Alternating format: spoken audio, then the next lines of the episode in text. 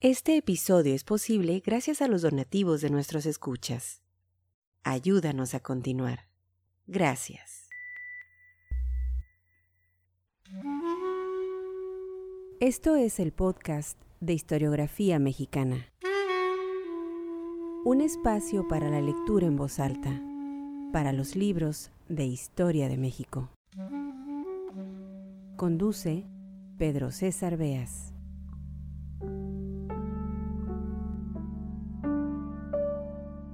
Sean bienvenidos al podcast Historiografía Mexicana.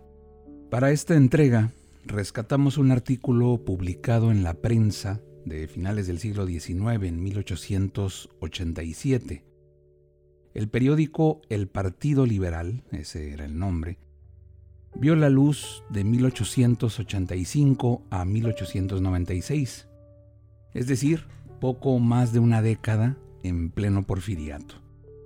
Más que un diario oficialista, fue una publicación periódica que abrazaba las ideas liberales de aquellos años. Para fortuna de todos nosotros, gran parte de su archivo se encuentra digitalizado y disponible en la Hemeroteca Nacional Digital de México. Si les interesa profundizar en su contenido visitando nuestra página historiografiamexicana.com, en la sección de recursos digitales para historiadores, encontrarán el enlace directo al catálogo de la hemeroteca. El periódico El Partido Liberal, que como les comentaba nació en 1885, publicó en su primera entrega una presentación a cargo de la redacción que daba cuenta de los motivos de su aparición en el mundo periodístico. Les voy a leer, porque creo que vale la pena, un fragmento de aquella exposición de motivos, pongámosle así, desde luego muy en el estilo del siglo XIX, con esa pasión característica de aquellos años. ¿Quiénes somos? se leía en el primer tomo del periódico El Partido Liberal. Muy poco o nada significan nuestros nombres. Soldados o reclutas, veteranos o bisoños de estas lides periodísticas, los que nos agrupamos para defender los intereses y propósitos del gran partido al que pertenecemos, no queremos tener otro dictado que el de francos y buenos liberales. Vamos con plena certidumbre de llegar a las playas risueñas del progreso. Este es nuestro programa. Esta es la fe que nos alienta y sostiene. Ese es el noble ideal que perseguimos. Lucharemos honrada y caballerosamente con la bizarra espada de los paladines, no con la daga de los miserables. Jamás la vil calumnia o el insulto saldrá de nuestros labios. Venimos a combatir, no a asesinar. Hasta ahí la presentación de aquel periódico. Bueno, pues en el Partido Liberal, que además de ser un diario que abordaba las cuestiones políticas de la época, también dedicaba sus páginas a la literatura, publicó Manuel Gutiérrez Nájera, ese maravilloso escritor y periodista mexicano, a quien le hemos dedicado ya un buen puñado de episodios en este podcast Historiografía Mexicana. El texto que hoy nos ocupa es uno firmado por Gutiérrez Nájera con el seudónimo de El Duque Job, quizás el más célebre dentro de ese nutrido abanico de nombres falsos con los que el escritor mexicano firmaba su trabajo. Durante muchos domingos, en el Partido Liberal, Gutiérrez Nájera entregó una serie de crónicas bajo la rúbrica Humoradas Dominicales. Así, el domingo primero de mayo de 1887, los lectores del periódico se amanecieron con un texto incendiario. El duque Hoff hacía la crónica de una visita a una corrida de toros, una corrida nocturna. Gutiérrez Nájera era un ferviente antitaurino y en su texto, desde luego, no le va nada bien a los amantes de la llamada fiesta brava. Sirva pues este texto como muchos de los otros que hemos compartido en este podcast Historiografía Mexicana, para dar cuenta de temáticas las cuales muchas veces creemos contemporáneas o propias de nuestros días, pero que tienen sus raíces profundas, muy profundas en un tiempo lejano. Sabemos muy bien que el debate entre taurinos y antitaurinos es uno sin fin. Lo que importa aquí es ver cómo hace casi 140 años en la prensa de la época había alguien, al menos uno, Gutiérrez Nájera, que alzaba la voz en la prensa con su siempre buen humor y filosa pluma para combatir, y estas son palabras suyas, el salvajismo de las lides de toros. Lo mismo había sucedido años antes, en 1867, cuando en el periódico El Correo de México, dirigido por el gran Ignacio Manuel Altamirano, se publicaba una nota en la que se leía No más toros, no más sangre. Soy Pedro Beas y sean bienvenidos al podcast Historiografía Mexicana. Manuel Gutiérrez Nájera, un antitaurino decimonónico.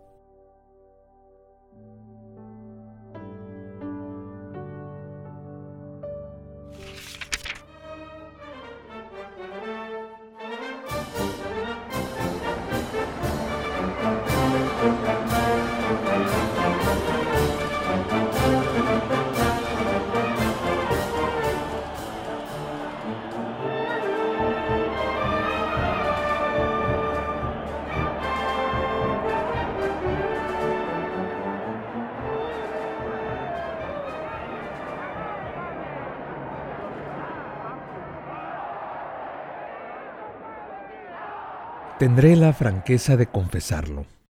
Fui a los toros. Ya he escrito estas palabras y no las retiro. No quiero pasar por hipócrita. Con insolencia, con absoluta desvergüenza lo confieso. Fui a los toros.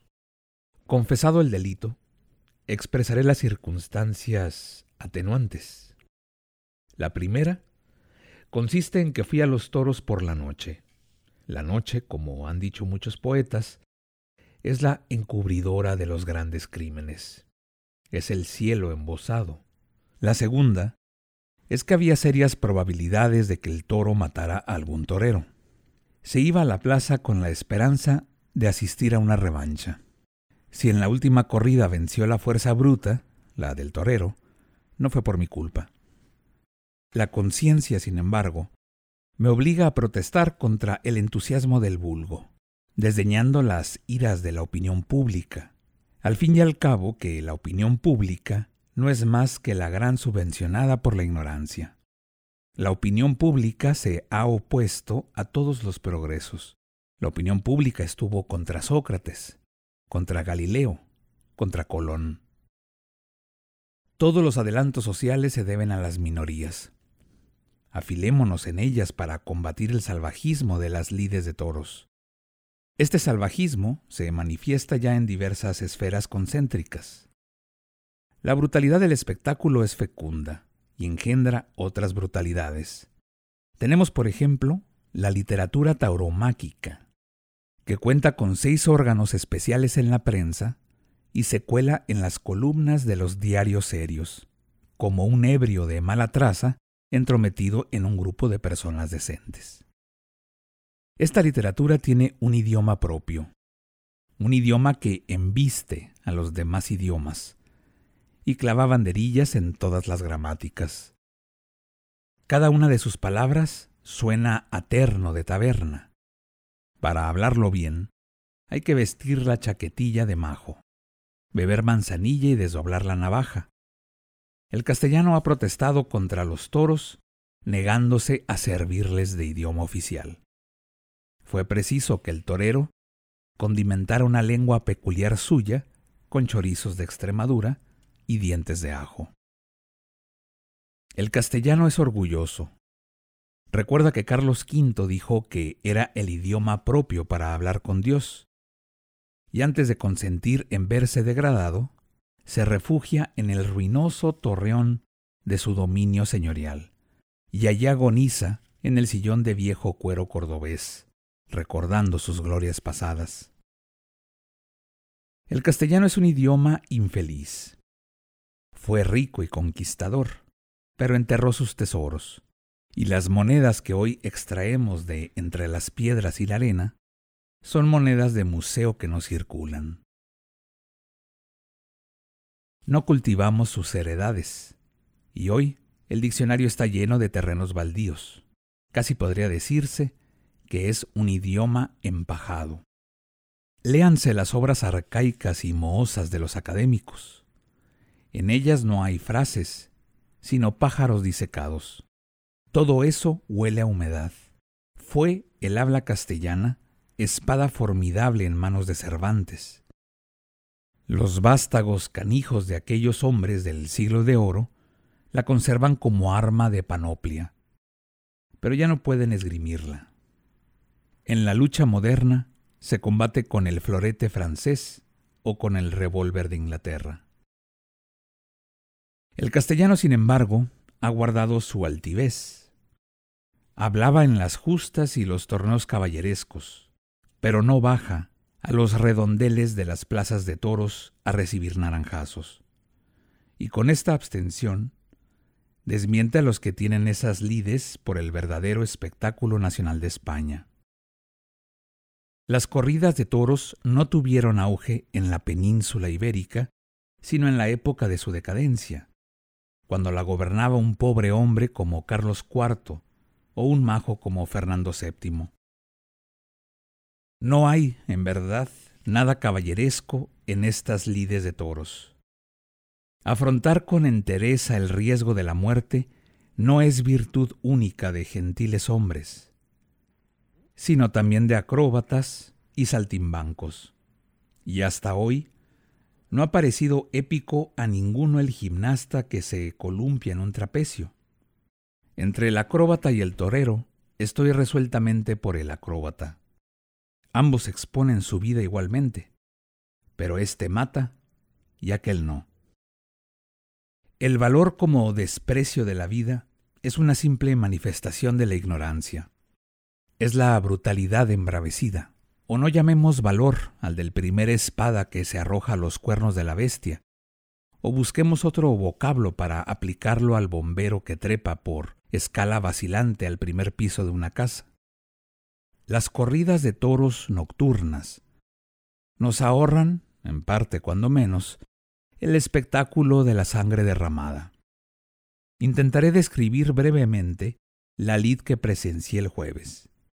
El verdadero cuadro pintoresco, más que en la plaza, estaba en la avenida de la Reforma.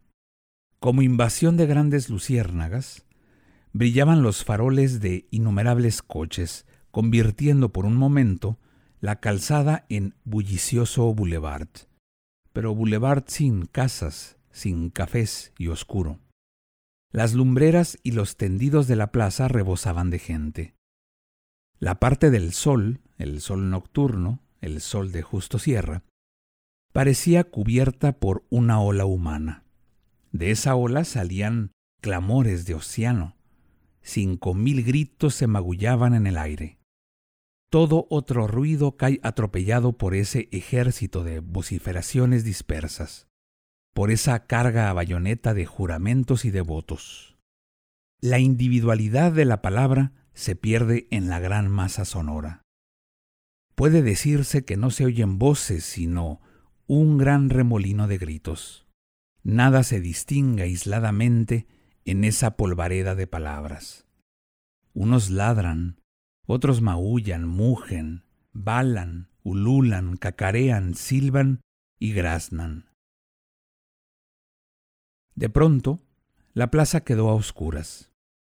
La luz quiso irse, y en la oscuridad se encendieron de pronto como alfileres rojos, como bacterias en llama, como pupilas de duendes, millares de cerillos. La plaza toda parecía un ruedo de cartón quemado, en cuya circunferencia corrían y se apagaban y encendíanse de nuevo infinitas lucecitas. La luz, como hija de Edison, quiso irse para no ver el espectáculo sangriento mas la atraparon los gendarmes por el cuello y la llevaron a la plaza y la pusieron presa en las bombas de los focos eléctricos. En uno de los extremos ardía la roja luz de Bengala, que parece la sangre de la luz, y era propia esa claridad de saturnales, de brujerías, de aquelarre, para iluminar el redondel.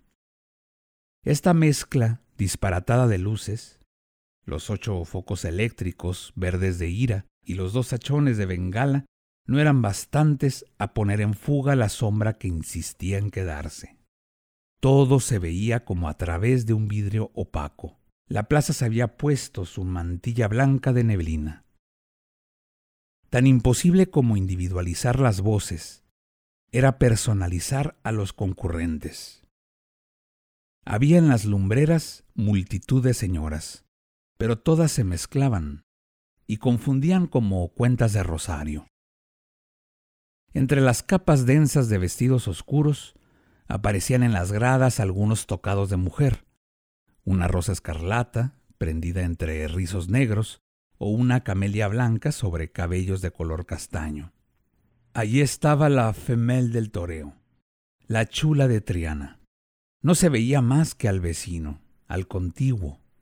Junto a mí fumaba una mujer, de esas a quienes no se pregunta el nombre, sino el número. Algunos mozos con bandejas cubiertas de botellas de cerveza circulaban en la gradería. El primer toro lidió casi a oscuras. Los toreros parecen muñecos de plomo o sombras enanas proyectadas por la luz de una linterna mágica. Sus vistosos trajes no lucían porque sus colores y lentejuelas y bordados necesitan que la luz del sol los realce. El temor, justo por cierto, acortaba un poco sus bríos. Bravos eran los toros, y banderilleros y espadas no se atrevían a cometerles en esa penumbra plomiza. No describiré las suertes y lances de la lidia, porque no pude apreciarlos. La luz brilló con más intensidad desde que saltó a la arena el segundo toro, pero de todos modos no era suficiente para distinguir netamente los golpes y los detalles. Por allí, un picador cae derrengado y salva el cuerpo entregando su caballo, en cuyo vientre hunde el toro los cuernos. Por allá, un ágil capiador agita su manta roja y salta como si tuviera alas en los talones. Aquí, el banderillero esbelto clava gallardamente los agudos rejones de sus banderillas en el lomo del toro que furioso se sacude.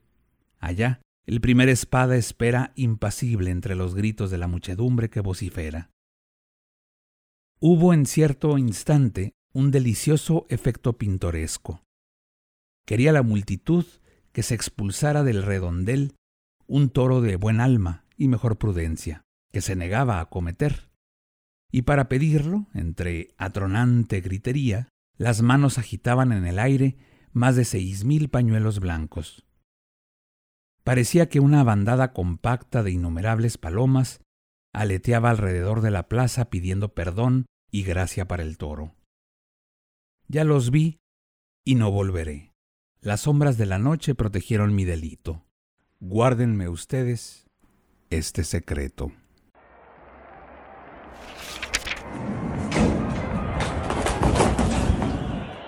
Este episodio fue posible gracias a las amables donaciones de nuestros escuchas. Al convertirte en mecenas de este podcast, fomentas la lectura y la divulgación de la historia de México. Visítanos en historiografiamexicana.com www.radiomaría.com.